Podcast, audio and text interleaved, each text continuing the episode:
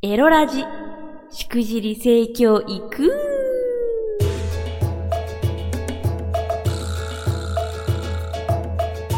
おいでナンシーバーチャロイランの夕霧でございます。この配信は夕霧ピクシブファンボックス支援者の皆様と YouTube フロミー公式チャンネルにて投げ銭をしてくださった皆様の提供でお送りいたします。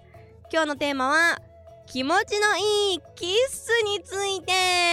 イエーイ。ブチュチュブチュチュチュチュチュチュチュブチュチュチュチュチュ。はい。これについて喋りたいと思いますがその前にえー、ちょこっとだけ聖なるニュース。イエーイ、えー、夕霧が台湾の雑誌フロンティアで1ページ丸ごと特集されました。イエーイ。これですね。えっ、と先日えー、台湾で行われたアジア最大級のアニメコミックフェスティバル、まあ、ドーマンっていうねやつがあるんですけれどもそこで台湾ファンミーティングをさせていただいたんですよ。でそれの模様が丸々1ページそのアニメとかコミック系の雑誌で特集されたんですよ。すごいくないですか？いやーめっちゃありがたいですね。で内容はあの普段こういう活動してる花魁がいるんですよっていうのとあとねまあわっちはあの台湾語中国語完璧に読めるわけではないんだけどあのざっと見たところわっちがイベント中に話した日本の風俗こういうのあるんやでっていう話を書かれてて。あージャパニーズエロ広めてしまった。雑誌でも。っていうね。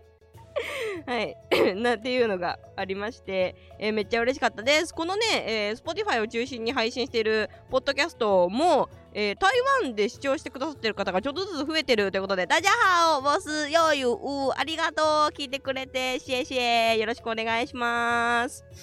はい、ということで、えー、本題に戻りましょう、えー、気持ちのいいキスについてのお話です。これね、意外とあんま喋ってこなかったんですけど、わっちはやっぱりあのー、ちいちゃい頃からそういうエロとかねそのね恋愛とはみたいななんかそういうのにめっちゃ興味津々のガキガキタレだったんであのー、むさぼる系のキッスがね得意だったんですよ。やっぱりあのー、予習に予習を重ねておりますからなんかこう I, I want I want you! ベロンベロンベロンみたいななんかそういう系のオキッスがなんかこれは得意だなと自負していてでやっぱある時おせふれさんに「あのお前はさなんかキスがいいよね」ってなんか体の相性が合うやつって言えるけどキスの相性がいいやつってなかなかいないからお前いいね。みたいなことを言われたことがあってうるせえって感じなんですけど。まあそれであのー、や、やっぱそうよねって、これはいいスケベなキスをしているよね、アタッチって思ってた時期があったんですけど、あのー、後にね、後にそれをこう自信満々でやっていたところ、ある時、別のおせふれさんにですね、力を抜いてって言われたんですよ。お前のキスはちょっとあの、口に恥ずかしいよねこれ本当に。口に力が入りすぎていってなんか硬いと。その唇本来の柔らかさを味わえない。そんなに唇の筋肉を使ってしまったらと。なので力を抜いた方がより良いよって言われてあのー、力抜きキスっていうね技をねワンちゃんゲットしたんですけど。まあというふうにですねあの気持ちのいいキスと一つ言ったとしてもやっぱそれは相手によってもねすごい変わるんだなっていうのがこれは私は経験を通して学んだんですよね。でじゃあ自分はと自分は自分自身はどんなオキッスが好きなのかっていうのを問い直したところわっちはねやっぱねベロベロが好きですね。本当に。どこまでもどこまでも粘膜接触が好きだね。本当に。うん、なんかこうあベロベロミを味わうとですねこれは非常にエッチな気持ちになりますね。となりますね。なんかあのなんていうの人によってはさやり方としてはさそのベロを相手のお口の中にね突っ込んでそのううなんで上上顎っていうんですか？なんて言うんですか？あの前上の、ま、前歯。前歯から続くこの中の口の中の天井みたいなところあるじゃないですか。なんかあああいうところを舐めたりするんやでっていう人もいるけどあれはね割っちゃダメですね。まあなぜならばひどいアレルギーアレルギー持ちで特に今今日ね鼻が詰まり声なのでちょっともう気づいてる人多いと思うんですけど特にこういう時期ってわっちもあのそのその辺とか喉の奥とかめちゃめちゃかゆいんですよ。だからもうそんな時期にそんなところを刺激された日にあーかゆいかゆいかゆいかゆいかゆいかゆいかゆいかゆいっていうのでもうエロの気持ちゼロになってしまうのでわっちはダメなんですけどまあ人によってはそういうのが好きな人もいたりとかするのであのーやっぱ何事もやってみる？やってみて自分がどこが気持ちいいのかなとか相手は何がいいのかなっていうのはあのこれはキスに関してもそうなんだなって思いましたね。自分がこのチューの仕方が一番エロくていいと思ったからよかれと思ってやり続けてそれしかやらないとやっぱその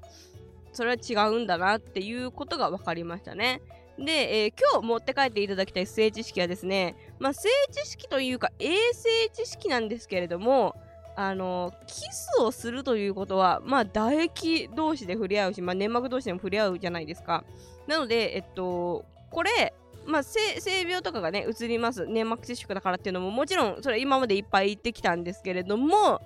今は、やっぱ、おコロナさんですね。おコロナさん。これ、えっと、夕霧の、えー、動画の中でも、えー、感染症のお医者さんとおしゃべりを対談した動画があるので、ぜひ見ていただきたいんですけれども、あのー、やっぱコロナウイルスってね、その唾液でさ、あのー、なんていうの、PCR 検査とかさ、そういうのするときにさ、唾液使うじゃない？っていうぐらい、唾液ってやっぱ、あのー、その菌がね、いらっしゃるんですよね。だから、あのいろんなパーテーション立てたりさ、マスクしたりすんのとかもさ、結局はその、唾液の飛沫をあの浴びないようにしましょうっていうのでやってるわけじゃん。なんだけど、あのー、いやだからキスをしたらそのコロナの感染リスクあるよねっていうのめっちゃ当たり前なんだけどこれ意外と忘れてません？どどうです？皆さん。あのー、いやわっちも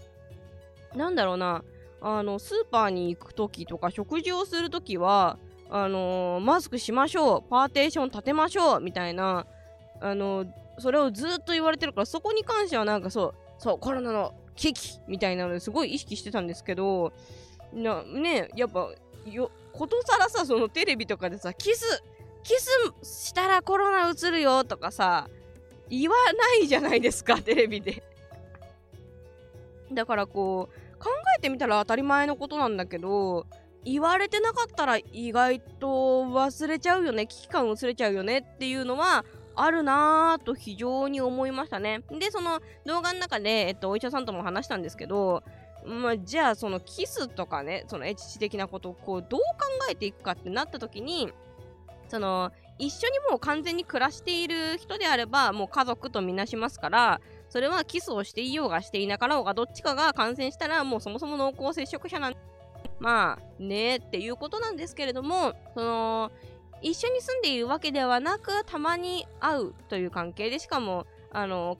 実家に住んでいたりとかして他の家族と会うことがあるっていう場合においてはやっぱりそれはあの感染のリスクがあるんだよその濃厚接触者を増やす可能性があるんだよっていうのをあの念頭に置いた方がいいよねと。でもうでもさだからといってじゃああのね、世の中が落ち着くまで一生キスしないかって言ったらそれはなかなかさ難しいじゃないですか。だからそういう場合は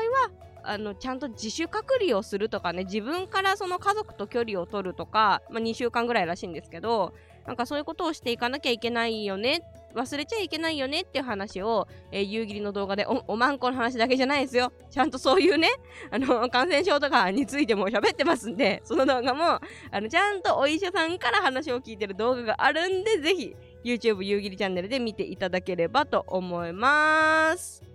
です。まあ、こんなところですかね、今日はね。オキッスのお話でございました。えー、じゃあ告知タイムです。えー、明日4月1日木曜日、えー21時半からは YouTube しくじり性教育の夕霧チャンネルでライブ配信をします。30分限定で皆さんのお悩みにお返事していきます。アーカイブはねまたあのこの前みたいにエロラジでつるっと出すかもしれないんですけどあれもね実は全部じゃないんですよ。一部ちゃんとカットは実はああ見えてしてるので全部は残らないのでぜひ21時半に夕霧チャンネルへお越しください。YouTube へのリンクはこのエピソードの説明欄に記入しておりますのでぜひチャンネル登録よろしくお願いします。それでは3月24日に発売いたしました漢字の夕霧ではなくアルファベットで YUGIRI 夕霧のデビュー CD 隠れ歌よりカップリング曲月経歌を聴いてお別れです CD は Amazon 楽天タワーレコードなどで好評発売中です。そしてサブスクも解禁されてます。実はイエーイなので YUGIRI で検索していっぱい聞いてください。お相手はバーチャルオイラン夕霧でした。またね